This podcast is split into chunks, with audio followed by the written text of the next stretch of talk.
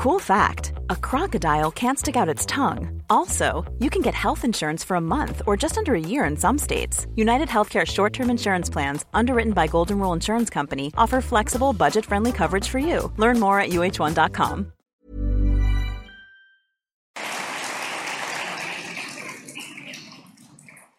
Bueno, buenos días a todos. Eh, bienvenidos a este Liberty Fest. Eh, agradecer a Students for Liberty que una vez más cuenten conmigo para, hablar unos minutos en, sus actos y también felicidades por, los 10 años, que es un, logro, una gesta que, bueno, propiamente se celebrará mañana, pero, pero que ya querría desde, desde aquí, desde la tribuna, extender mi, felicitación y agradecimiento por todo lo que habéis hecho durante estos 10 años por el liberalismo en, España.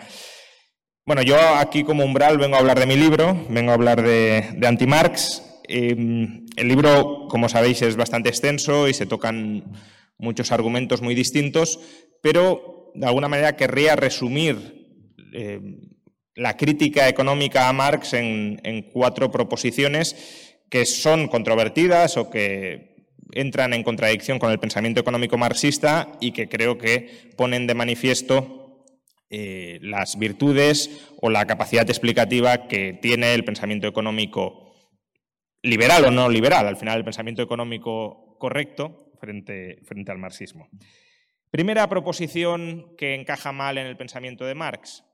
Eh, la riqueza no solo se crea produciendo mediante el trabajo, sino que se crea también produciendo los mejores bienes, los bienes relativamente más valiosos para las personas y distribuyendo mejor esos bienes. Para Marx, la riqueza son valores de uso, son bienes económicos, pero Marx únicamente exige que las cosas sean útiles, que sirvan para satisfacer alguna necesidad humana. Y esa riqueza, esos bienes económicos que son útiles, se crean para Marx a través de la producción, a través de la producción laboral. Es el trabajo humano quien genera, quien crea esos valores de uso. Por tanto, para Marx la riqueza sí es una masa de valores de uso que ha costado un tiempo social determinado de trabajo para ser producida. El único requisito, por tanto, que impone Marx la riqueza es, ya digo, que sea útil para satisfacer las necesidades humanas. ¿Qué sucede?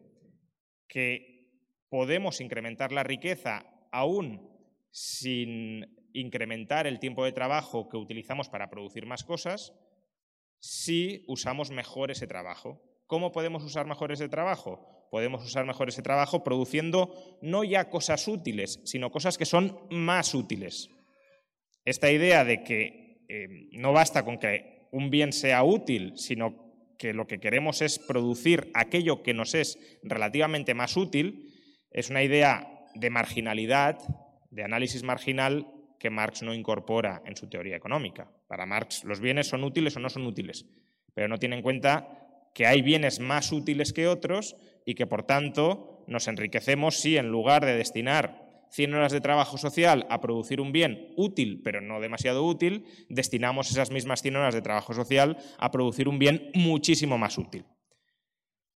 Y al no tenerlo en cuenta tampoco desarrolla ni tampoco alcanza conceptos como el coste de oportunidad, Coste de oportunidad, recordad, es aquello que sacrificamos por escoger un determinado curso de acción. Si producimos A, dejamos de producir B. B puede ser útil, nos puede ser valioso para nuestros fines, pero menos útil que A. Por tanto, si no produjéramos A y produjéramos B, obtendríamos utilidad de B, pero el coste de oportunidad de no producir A, aquello que sacrificamos para lograr B, sería mayor que la utilidad que logramos de A de perdón. Por tanto, se puede aumentar la riqueza redistribuyendo las horas de trabajo para alcanzar bienes o para producir bienes que nos permitan alcanzar fines superiores más útiles. Y por lo mismo, también se puede incrementar la riqueza mejorando los intercambios. Eh, imaginad que yo tengo un bien que me es útil, otra persona tiene otro bien que le es útil, pero yo valoro más el bien de la otra persona y la otra persona valora más mi bien. A través de ese intercambio, sin necesidad de producir nada más, hemos aumentado la riqueza material de esa sociedad porque los mismos bienes mejor distribuidos en las manos de aquellos que valoran relativamente más esos bienes permiten alcanzar niveles de satisfacción, niveles de bienestar, niveles de utilidad superiores que antes del intercambio. Por tanto, con un mismo volumen de trabajo social, pero intercambiando mejor, distribuyendo mejor los mismos bienes, somos capaces de volvernos más ricos.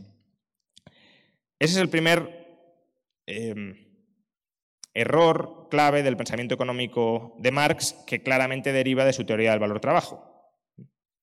No es que la utilidad para Marx proceda del valor, esto sí lo quiero aclarar, que es una confusión muy habitual. La teoría del valor-trabajo únicamente explica que para tener riqueza hemos de producirla materialmente y la producción material es a través del trabajo. Pero al reducir la riqueza social a aquello que es producido mediante el trabajo humano y por tanto al considerar que solo es riqueza la masa de valores eh, sociales que han sido producidas por el trabajo humano, olvida que una misma masa de riqueza material, o mejor dicho, una misma masa de trabajo social puede permitirnos alcanzar niveles de bienestar muy superiores si ese trabajo social lo utilizamos para producir bienes más valiosos o si esos bienes valiosos los distribuimos de un modo más eficiente, es decir, hacia las personas que más los valoran. Segundo error clave del pensamiento de Marx. Como he dicho, para Marx la riqueza se genera en la esfera de producción, la riqueza surge de utilizar el trabajo humano para transformar la naturaleza y por tanto Marx solo considera que existen dos factores de producción en cualquier sociedad, la naturaleza y el trabajo. Y de hecho solo existe un factor social de producción, el trabajo. Pues bien, no existe un único factor social de producción, el trabajo es un factor de producción, el tiempo es otro factor de producción, el riesgo es otro factor de producción y la información empresarial es otro factor de producción. Marx no considera ni el tiempo, ni el riesgo, ni la información empresarial factores de producción y precisamente porque no los considera, eh, reputa al capitalista como un parásito. Si todo el valor, si toda la riqueza procede del trabajo y el capitalista no trabaja, pero en cambio el capitalista sí se apropia de parte de la riqueza social, pues necesariamente el capitalista ha robado, ha parasitado, ha expropiado, ha vampirizado al trabajador que es la única fuente de riqueza social, el único, como clase, hacia el que debería dirigirse la riqueza. Pero tiempo, riesgo e información empresarial son factores de producción, porque no hay ningún proceso de producción en ningún modo de producción posible, es decir, organicemos como organicemos la sociedad, no hay ningún proceso de producción que no conlleve tiempo, riesgo y que requiera de información empresarial. El tiempo, de entrada, es consustancial a la actividad productiva. Desde que empezamos a producir hasta que terminamos de producir, transcurre un lapso más o menos extenso de tiempo. Si el productor no está dispuesto a esperar el tiempo requerido para producir, no iniciará la producción, no producirá. No producirá eso, producirá otras cosas quizá, pero no eso. Y si la utilidad que proporciona eso que se puede producir a través de ese lapso de tiempo es mayor que la que puede alcanzar produciendo en menores lapsos de tiempo, pues hay niveles de utilidad que si no está dispuesto a esperar no podrá alcanzar porque no podrá producir esos determinados bienes. Por tanto, incorporar tiempo, incorporar capacidad de espera a los procesos de producción permite producir bienes económicos que alternativamente no se podrían producir sin incorporar ese tiempo. Hay marxistas que rechazan esta idea diciendo, hombre, pero solo con tiempo no produces. Claro, y solo con naturaleza o solo con trabajo aisladamente tampoco produces. Los factores de producción suelen ser complementarios. La cuestión es que necesitas naturaleza, recursos naturales, trabajo y necesitas también tiempo de espera. El riesgo, a su vez, también es productivo. ¿Por qué el riesgo es productivo? Pues porque no hay ningún proceso productivo que no conlleve algún tipo de riesgo. ¿Qué sería el riesgo? La probabilidad de que fracasemos a la hora de alcanzar nuestro objetivo productivo a través de nuestro trabajo y, por tanto, la probabilidad de que todo el trabajo que estamos eh, desempeñando para alcanzar un determinado objetivo productivo sea trabajo despilfarrado. Si yo dedico mil horas de trabajo a producir un bien y al final no soy capaz de producirlo, he perdido mil horas de trabajo, he perdido mil horas de mi vida. Si una persona no está dispuesta a asumir determinados riesgos para producir determinados bienes, esos bienes que conllevan la asunción de tales riesgos no llegarán a ser producidos. Por tanto, el riesgo, la asunción de riesgos, la predisposición a asumir riesgos es un factor productivo necesario para alcanzar determinados bienes y determinados niveles de utilidad. Y por último, la información empresarial, si lo queremos. La información en general. No hay ningún proceso productivo que no requiera de información. De hecho, el propio Marx, cuando se plantea cuál es la diferencia entre un animal y un ser humano, él mismo dice que el, ser humano trabaja como el animal, los animales también pueden trabajar, también pueden desempeñar eh, algún tipo de actividad, pero el ser humano trabaja con un objetivo deliberado en mente. Es decir, el ser humano dirige su acción productiva hacia un determinado fin que ha concebido previamente y por tanto le imbuye a su trabajo de racionalidad y el animal no. El animal no es consciente de lo que está haciendo, ni reflexiona, ni delibera sobre eh, qué hacer.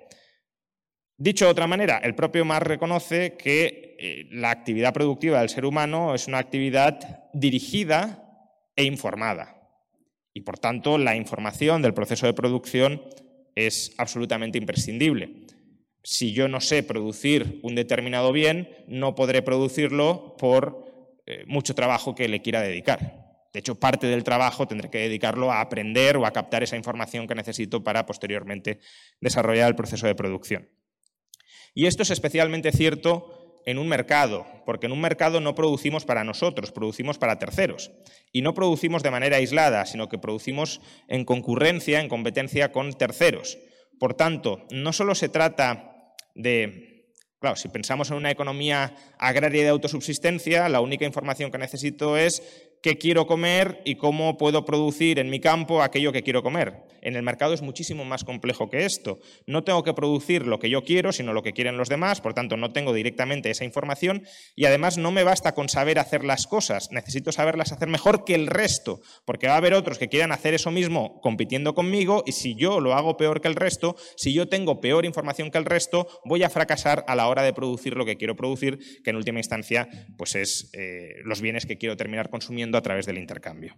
Por tanto, la información, y vamos, decir que la información es un factor de producción, es un recurso clave en nuestras sociedades, es muy obvio a día de hoy, em, pero no era tan evidente quizá en los tiempos de Marx, pero eso no cambia, que eh, al no incorporar esto a su teoría del valor, es decir, a su teoría de cómo surge la riqueza en sociedad, no solo a través de la transformación humana mediante el trabajo de la naturaleza, sino de la transformación humana de la naturaleza mediante el trabajo durante un tiempo determinado, asumiendo un determinado riesgo y con determinada o gracias a determinada información, eso es lo que le lleva a desconocer el papel productivo del capitalista en sociedad, porque el capitalista no deja de ser un especialista, una función social especializada en suministrar tiempo, riesgo e información a los procesos de producción.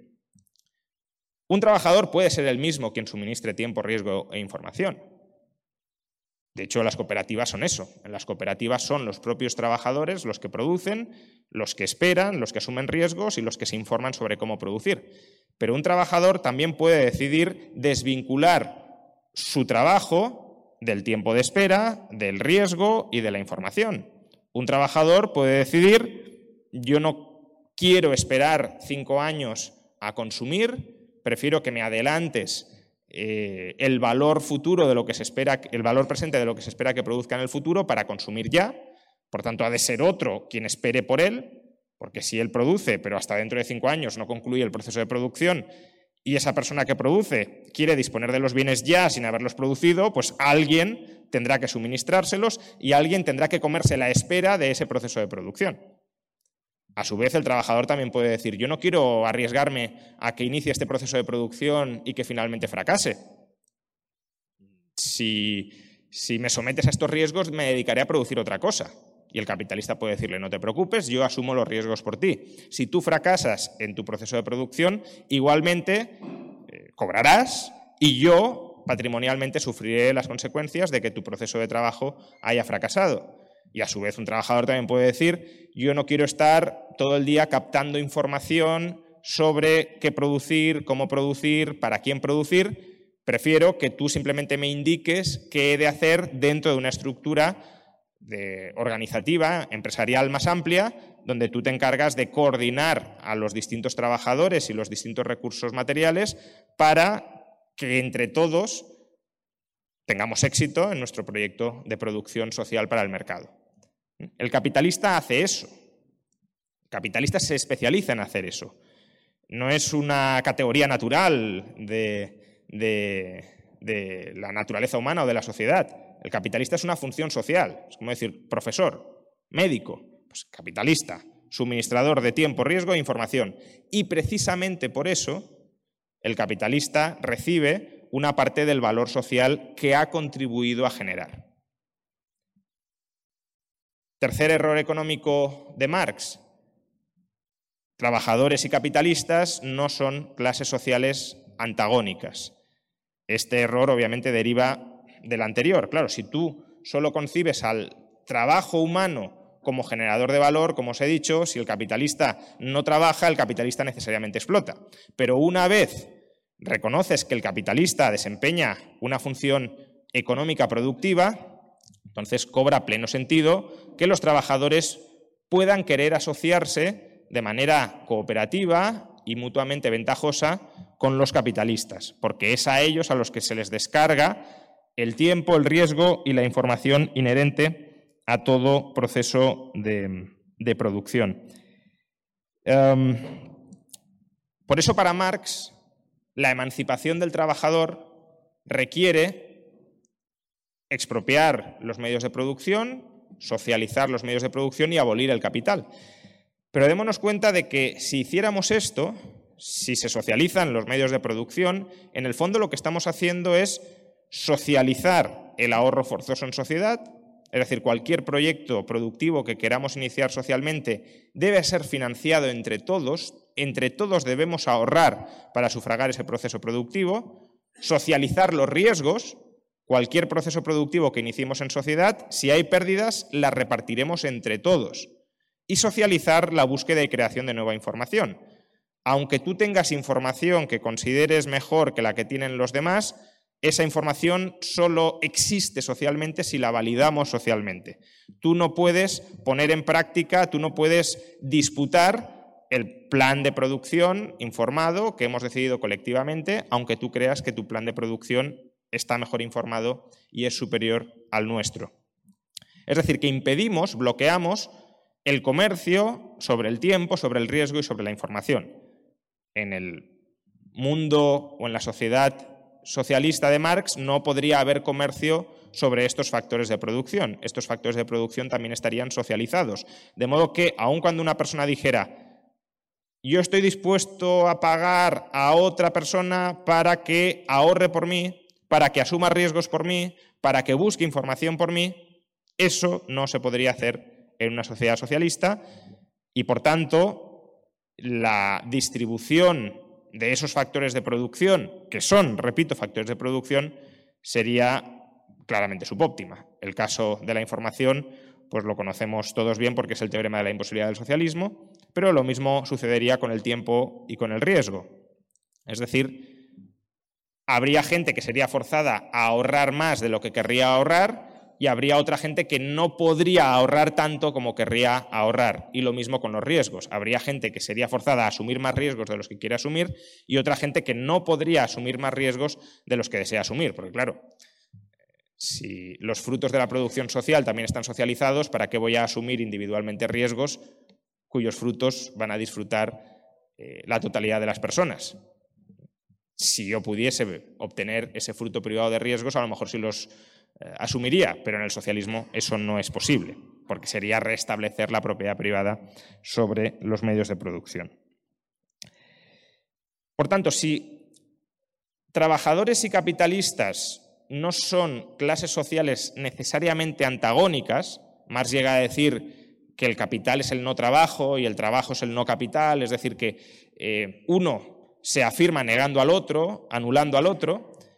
Si esto no es así, sino que puede existir una convivencia, una alianza armónica entre capital y trabajo, entonces mm, la lucha de clases entre capitalistas y trabajadores, entre capital y trabajo, no es una necesidad histórica fruto del grado de desarrollo material de nuestras sociedades en contradicción con su organización social, tal como la describe Marx, el motor de la historia que nos hace avanzar, sino que más bien es resultado o puede ser resultado de ideas que envenenan a la sociedad y a los individuos para que perciban a los demás como necesarios enemigos, no como potenciales enemigos, sino como necesarios enemigos con los cuales no es posible aliarse en una relación mutuamente ventajosa, sino a los cuales hay que aniquilar desde un punto de vista social.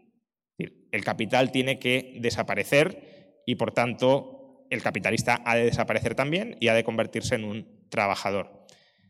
Con esto no quiero negar, por cierto, que no pueda haber conflicto o animadversión entre capitalistas y trabajadores. Obviamente puede haberlo.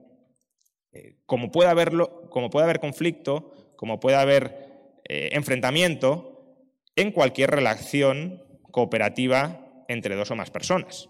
Ya he puesto muchas veces este ejemplo, pero creo que es pertinente. Un matrimonio. Un matrimonio lo podemos entender como un proyecto de dos cónyuges vital, un proyecto vital de dos personas que consideran que a largo plazo mejorarán gracias a ese matrimonio y a esa vida común. ¿Eso significa que no hay conflicto dentro del matrimonio? En absoluto. El conflicto puede ser permanente porque hay una eh, problemática entre el objetivo común y los objetivos individuales y por tanto hay un tira y afloja eh, continuado entre, entre ambas partes que en el extremo puede conducir a la ruptura del matrimonio. Ahora, de ahí a decir que dos cónyuges son necesariamente personas en contradicción, que una se afirma negando a la otra y que por tanto la eh, alianza matrimonial o el emparejamiento necesariamente es solo conflictivo y es solo antagónico y que no hay ventajas mutuas de, esa, de ese equipo, de esa unión, de esa formación, pues obviamente sería una distorsión muy clara. Pero claro, imaginad en una relación de pareja que tenéis a alguien al lado que siempre está envenenando esa relación y diciéndote, no, mira, es que el otro no te deja ser tú, te está explotando, eh, se está aprovechando de ti, en realidad tú te emancipas si, si rompes cualquier tipo de unión con el otro, pues si tú terminas siendo persuadido por esa voz que te está diciendo todo eso, y a lo mejor en algún caso puede tener razón, ¿eh? no, estoy diciendo que no haya relaciones tóxicas, pero no necesariamente todas las relaciones son tóxicas. si cualquier tipo de relación está sometida a esa voz, ¿qué puede terminar sucediendo? Que todo el mundo vea a todos los demás como enemigos y que intente pues, eh, romper cualquier tipo de relación y alianza, en este caso sentimental, con los demás. Y cuarto y último punto, eh, cuarto y último problema del pensamiento económico de Marx. Es racional subordinar nuestros planes de producción al mercado. Para Marx, el, mercado es una fuerza impersonal, es una fuerza social que no controla a nadie y que nos marca ciegamente qué debemos producir, cómo debemos producir y para quién debemos producir. Y antes os he dicho que para Marx la, la racionalidad, lo, perdón, lo que distingue a un ser humano de un animal es la racionalidad, la racionalidad que I'm Sandra, and I'm just the professional your small business was looking for. But you didn't hire me because you didn't use LinkedIn jobs. LinkedIn has professionals you can't find anywhere else, including those who aren't actively looking for a new job, but might be open to the perfect role, like me. In a given month, over 70% of LinkedIn users don't visit other leading job sites. So if you're not looking on LinkedIn, you'll miss out on great candidates like Sandra. Start hiring professionals like a professional. Post your free job on linkedin.com/people today.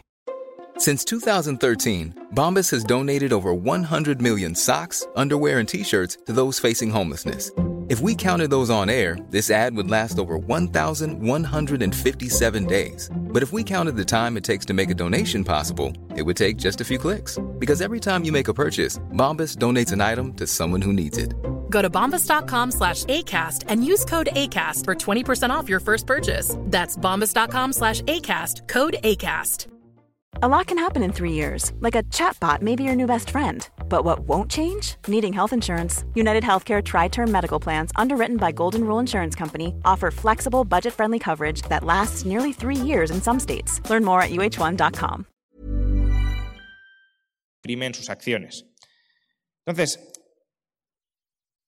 si el mercado es el que marca ciegamente los fines hacia los que debemos dirigir nuestro trabajo, en el fondo, lo que está diciendo Marx es que el mercado nos deshumaniza, porque si como seres humanos no podemos controlar qué hacemos, para qué lo hacemos, para quién lo hacemos, entonces el mercado, al privarnos de la capacidad de autodeterminación, si lo queréis, la capacidad de escoger los fines hacia los que nos orientamos, nos está animalizando. Esta es la idea, en última instancia, de la alienación marxista. El mercado nos aliena porque destruye, anula, vacía nuestra naturaleza humana y nos convierte en meros autómatas al servicio del capital. No producimos los valores de uso, los bienes económicos que queremos, sino aquellos que son instrumentales para que el capital se revalorice. Por tanto, claro, eh, de nuevo en el ideal marxista, bueno, no en el ideal, sino en la sociedad del futuro, según Marx, el mercado será abolido, desaparecerá. Y en conjunto, los seres humanos, como productores sociales, decidiremos los objetivos hacia los que nos dirigimos. Es decir, no será una fuerza impersonal la que nos marque qué hemos de hacer, cómo hemos de hacer y para quién hemos de hacer, sino que todos, deliberadamente, conscientemente, escogeremos el rumbo hacia el que nos dirigiremos. El mercado, por tanto, es para Marx el culmen de la irracionalidad y del vaciamiento de la naturaleza humana entre los seres humanos como productores sociales. Bien, pero veámoslo de otra manera. ¿Y si el mercado es una especie de algoritmo social que permite que produzcamos, aún sin tener, aún sin que nadie tenga toda la información, si nos permite producir los bienes relativamente más valiosos de la manera relativamente más eficiente posible y distribuirlos a aquellos productores sociales que relativamente los valoran más, alineando, por tanto, la información dispersa que hay en cualquier sociedad sobre lo que otros quieren, yo no sé lo que vosotros queréis, ni vosotros sabéis exactamente lo que quiero yo, y sobre cómo podemos producir. Vosotros tendréis unas ideas sobre cómo producir las cosas, yo, tendré otras, y no sabemos a priori cuál de ellas es mejor. El mercado como algoritmo social permite alinear esa información dispersa, descentralizada, con el incentivo a revelar y a actuar conforme a esa información. Dicho de otra manera, puede ser perfectamente racional que aceptemos participar en unas reglas de juego impersonales que nos permiten maximizar los bienes económicos que somos capaces de producir con respecto a un escenario en el que no empleáramos ese algoritmo social. Renunciar al mercado como forma de coordinarnos a vida cuenta de que tenemos diversas preferencias, diversa información sobre nuestras preferencias, diversas eh, diversa información sobre la tecnología que podemos emplear para satisfacer nuestras preferencias, renunciar al mercado como forma de coordinar todo esto, sí sería absolutamente irracional. Supondría, de alguna manera, no ser conscientes de los límites de la razón humana para planificar de manera centralizada y de manera agregada un sistema económico y por tanto supondría alcanzar cotas de bienestar social mucho menores que las que podríamos alcanzar empleando o sometiéndonos a esa fuerza ciega, a ese relojero ciego que podría ser el, el mercado. En el mercado, al final lo que sucede es que trabajadores y capitalistas forman coaliciones de producción y esas coaliciones de producción hacen propuestas ante el árbitro imparcial que es el mercado sobre cómo generar riqueza social. Vosotros tenéis unas ideas sobre cómo generar riqueza social, riqueza para los demás, ellos tienen otras ideas, los demás allá tienen otras, comparecen ante el mercado, compiten en el mercado por el favor de terceros y aquellas ideas que ganan el favor de terceros son ideas que reputamos mejores que las del resto y que son escaladas y emuladas eh, en el resto del mercado para maximizar la producción relativamente más útil para las personas que la valoran relativamente más. Eh, y por eso, como digo, el mercado es, al menos hasta el momento, la institución que permite una mayor racionalidad colectiva, muchas comillas a este término, pero creo que se puede entender por dónde voy, una mayor racionalidad colectiva a la hora de ordenar, de organizar, de coordinar la producción social. Y es precisamente el intento de suplantar el mercado por una especie de mente colectiva que no existe, ni puede existir, en el sentido de que no existe una función social de preferencias que pueda ser definida de manera objetiva e imparcial, es esa pretensión lo que conduce a los sueños de la razón que producen monstruos, que produce a las monstruosidades sociales y económicas en forma de eh, menor riqueza que la que podríamos alcanzar en el mercado y de despotismo político-social cuando se pretende impedir que las personas formen coaliciones entre sí en lugar de... Eh, se pretende impedir que formen coaliciones entre, sí e imponer una coalición única y uniforme para todas ellas, aun cuando esas personas puedan querer separarse de esa coalición única impuesta sobre todas ellas y formar coaliciones diversas con otras personas en función de sus preferencias, en función del tiempo de espera que puedan aportar, en función del riesgo que estén dispuestos a asumir y en función de la información personal y local que puedan poseer para coordinarse con terceros. Muy bien, estos serían, creo, los cuatro principales eh, errores económicos del marxismo, errores que están todos ellos muy interconectados y que en última instancia responden a a una especie de, contradicción o paradoja en la génesis del pensamiento de Marx, porque Marx en El Capital, que es obviamente su obra, su obra cumbre, pretende describir objetivamente el funcionamiento del capitalismo. Y en última instancia lo que estoy diciendo es que Marx describió la superficialidad del pensamiento, del funcionamiento del capitalismo, pero no fue capaz de penetrar en su comprensión profunda, que es justo lo contrario de lo que quería hacer. Marx denunciaba que los economistas burgueses caían presa de las formas em, superficiales del capitalismo y que no entendían la operativa profunda de este sistema, la lógica última de este sistema, cuando en realidad fue él quien no entendió la lógica profunda del funcionamiento del sistema capitalista y se quedó en una descripción de relaciones muy superficiales y en ocasiones muy eh, erróneas y falsas sobre cómo se organiza y sobre cómo funciona el capitalismo. Muchas gracias.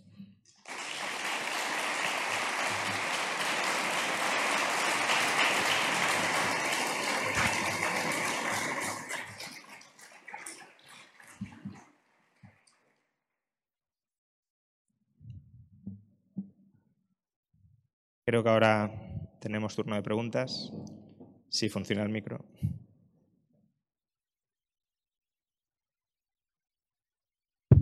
Sí, sí. Eh, nada, que levante la mano nos da tiempo a hacer tres como máximo. Si las preguntas son cortas y no son monólogos, igual al tiempo a hacer alguna más.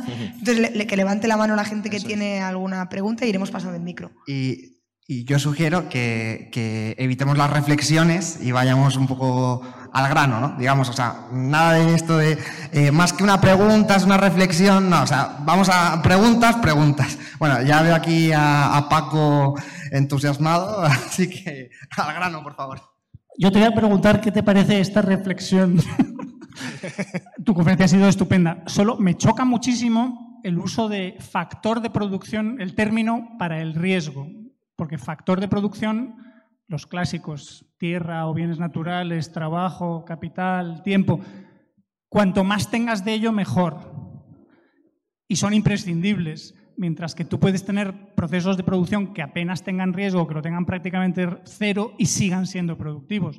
Me podrías contestar que hay un trade-off entre riesgo y producción, que a más riesgo más producción, pero eso no es verdad, eso no está garantizado. Depende de cuál sea la distribución de probabilidades. Solo es por tener cuidado con ese término y yo en vez de factor le llamaría circunstancia, que es verdad que Marx no lo considera, o sea, en eso has acertado. Solo es esa incomodidad con el término y ver qué te parece. Sí, eh, en parte tienes razón, pero eh, no cualquier factor de producción, más cantidad es necesariamente mejor. Es decir, si tú tienes un determinado plan empresarial para el que no necesitas petróleo, más petróleo no es mejor para ese plan de producción. Eh, de la misma manera, si tienes mucho petróleo y no lo utilizas adecuadamente, pues tampoco serás capaz de producir con él. Entonces, con el riesgo, hasta cierto punto sucede algo similar. Es decir, por el hecho de añadir más riesgo a un proyecto de producción, ¿serás más productivo? No, como con el petróleo. Por el hecho de añadir más petróleo, no serás más productivo. Si asumes riesgos meramente por asumir riesgos, ¿serás más productivo? No. Si no haces un uso inteligente de ese riesgo, es decir, un plan empresarial eh, improbable pero que tenga potencial, eh, pues no producirás más.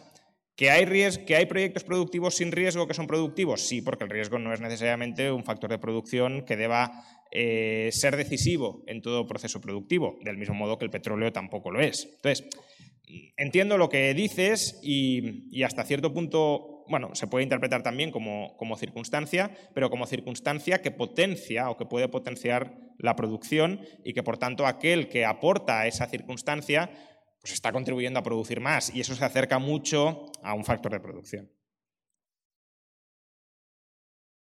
Eh, sí, aquí. Eh, lo primero, enhorabuena por tu charla.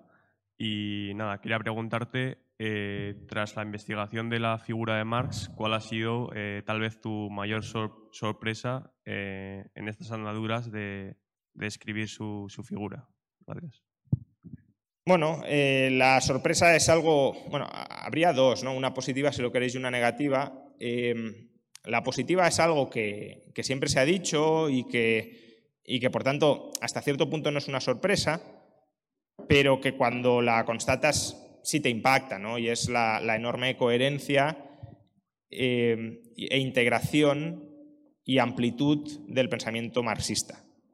el pensamiento marxista es un, te proporciona prácticamente un sistema total de comprensión de la realidad de manera muy coherente internamente, incluso brutalmente coherente, eh, si lo ves desde dentro. Otra cosa es que muchas veces los árboles no te dejan ver el bosque y por tanto necesitas alejarte de esos árboles para contemplar la totalidad del bosque y ver que es un bosque muy eh, desangelado y, bastante eh, moribundo, digámoslo así. ¿no? pero bueno, sí que es verdad que cuando te sumerges en los textos de Marx, muchas cosas empiezan a encajar, empiezas a ver la realidad de manera muy, muy distinta y, bueno, puede ser bueno verla de manera distinta, aunque al final a lo mejor mm, la forma superficial en la que la veías antes no era una forma tan incorrecta. Marx pretende, ya digo, ir más allá de las superficialidades, de las formas, pretende escarbar en las profundidades, en el contenido material real eh, que se oculta detrás de las formas, eh, pero en ocasiones las formas pueden ser bastante eh, representativas de lo que realmente se cuece por debajo y a lo mejor al querer ir más allá de las formas y hablar de categorías que no son observables, como por ejemplo el valor, el tiempo de trabajo social, pues a lo mejor eres tú el que está colando ideas erróneas sobre cómo se organiza el proceso social. Bueno, la idea, la sorpresa negativa, ya lo he comentado también otras veces, no tiene tanto que ver con su obra, que más o menos pues no, he tenido una visión más negativa de su obra que la que tenía antes de empezar a estudiarla, em, pero sí con su persona, que eso puede quedar bastante al margen de su obra o no, eso ya depende cada uno cómo interprete la, interrelación entre obra y persona. Desde una perspectiva marxista, la obra no deja de ser una exteriorización de la persona, una, una humanización del entorno y una forma de expresar lo que uno es transformando ese entorno. leyendo la las biografías y sobre todo la correspondencia personal de Marx, encontré a una... Yo no tenía especial animadversión personal hacia Marx, no, y, de hecho, lo que me suele ocurrir con los autores cuando los leo mucho es que me terminan cayendo mejor de lo que me podían caer antes de leerlos. Me pasó, por ejemplo, con Keynes, hasta cierto punto me ha pasado con Engels, eh, pero con Marx no. Eh, porque el tipo de persona que se desprende de, sus cartas es una persona, mm, diría, eh, ni siquiera egoísta. Es decir, tiene un, punto egoísta de estoy dispuesto a subordinar a toda la humanidad para alcanzar mis metas, incluso a, su familia y a sus amigos. Ya, ya he comentado en, en, Twitter y en alguna ocasión que a mí una de las cosas que más me impactó es que cuando Engels le comenta por carta que su pareja de más de 10 años acaba de fallecer, eh, pensad que Marx y Engels eran íntimos amigos, prácticamente hermanos. Eh, Engels le dejó toda su herencia, por ejemplo, a, los hijos, a las hijas de Marx. Eh, la respuesta que le da Marx a esa carta es, ¿cuánto lo siento? necesito dinero. Entonces, claro, y Engels le dice, ya te dije que no te podía dar dinero, pero además no me parece procedente que en este momento me estés pidiendo dinero pero bueno, si te hace tanta falta, te lo voy a conseguir, pero básicamente le dice, pero hasta aquí. Entonces Marx se da cuenta de que ha metido la pata y dice, perdona, es que estaba en un momento mm, muy crítico, agobiado por mi mujer, que no paran de llegar las facturas y me estaba diciendo que te pidiera dinero y me empujaba, y es verdad, lo siento mucho, qué insensible he sido, y Engels le dice, bueno, menos mal que me dices esto porque no querría, después de haber perdido a mi pareja, perder a mi mejor amigo. Y, Marx le vuelve a contestar, sí, lo siento mucho, de nuevo le vuelve a echar la culpa a la mujer, eh, pero es que mi mujer me decía que era imposible que tú, sabiendo nuestra situación financiera, incluso en estos momentos no nos dieras más dinero porque sabe que te preocupas mucho por nosotros. Bueno, esa pauta eh, se reproduce, quizá no a ese nivel tan exagerado, pero a lo largo de toda la vida de Marx, ¿no? incluso cuando era joven.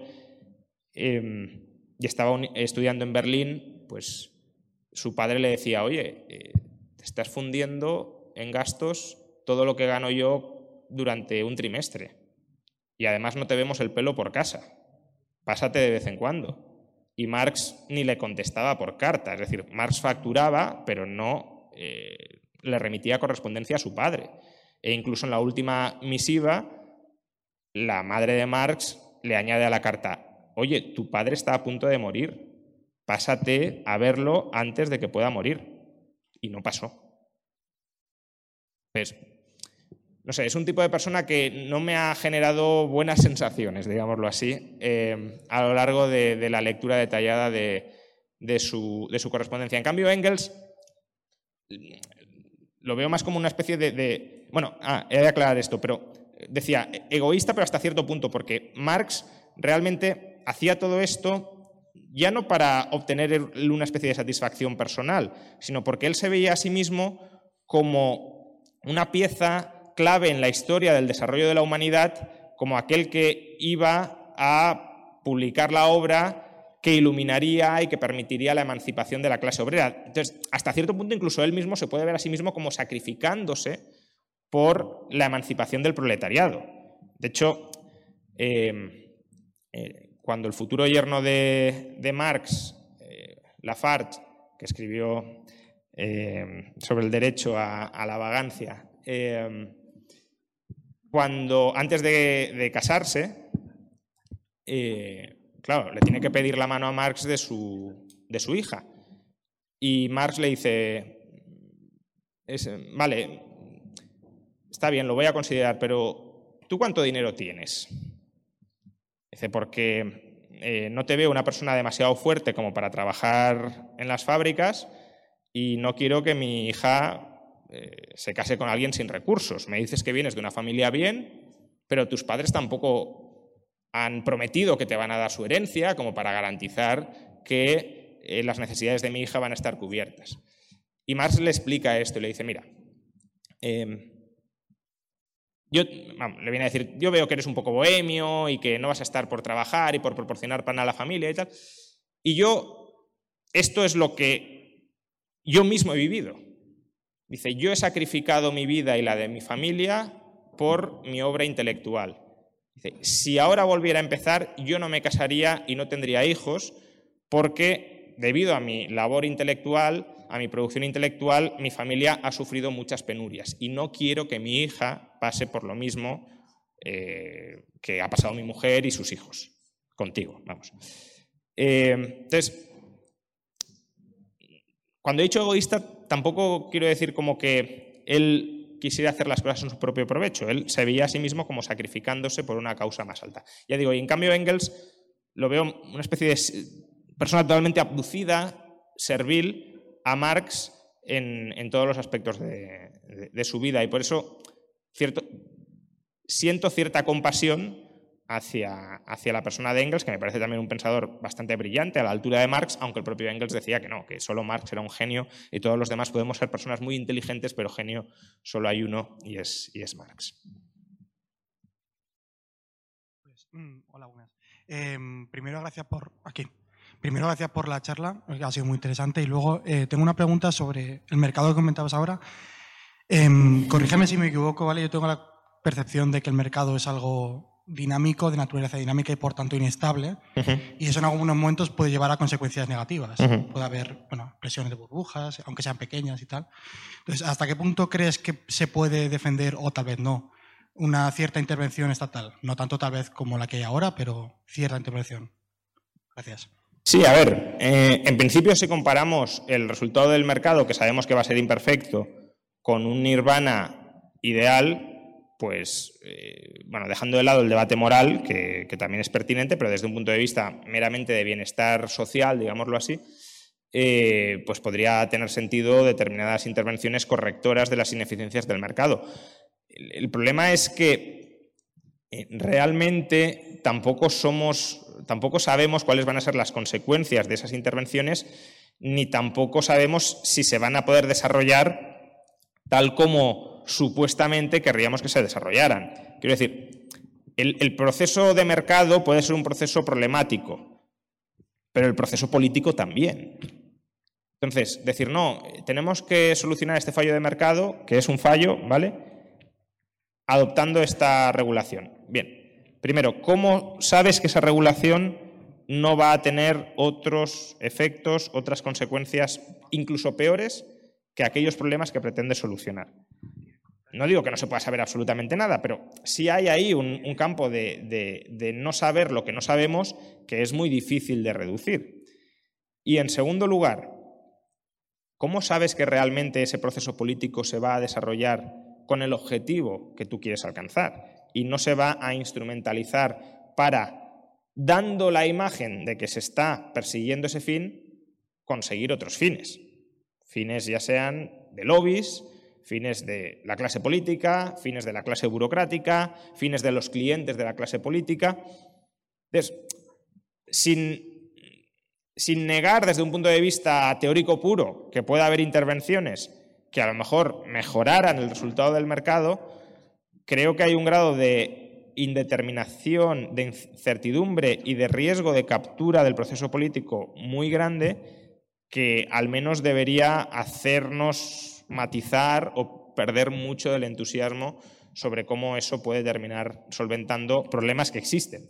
o sea, yo la actitud liberal de no, el mercado no falla nunca, porque así con ese argumento rechazamos de entrada la intervención del Estado, tampoco lo compro. Claro, el mercado falla porque no es perfecto en tanto en cuanto el ser humano no lo es y la coordinación humana tampoco puede serlo.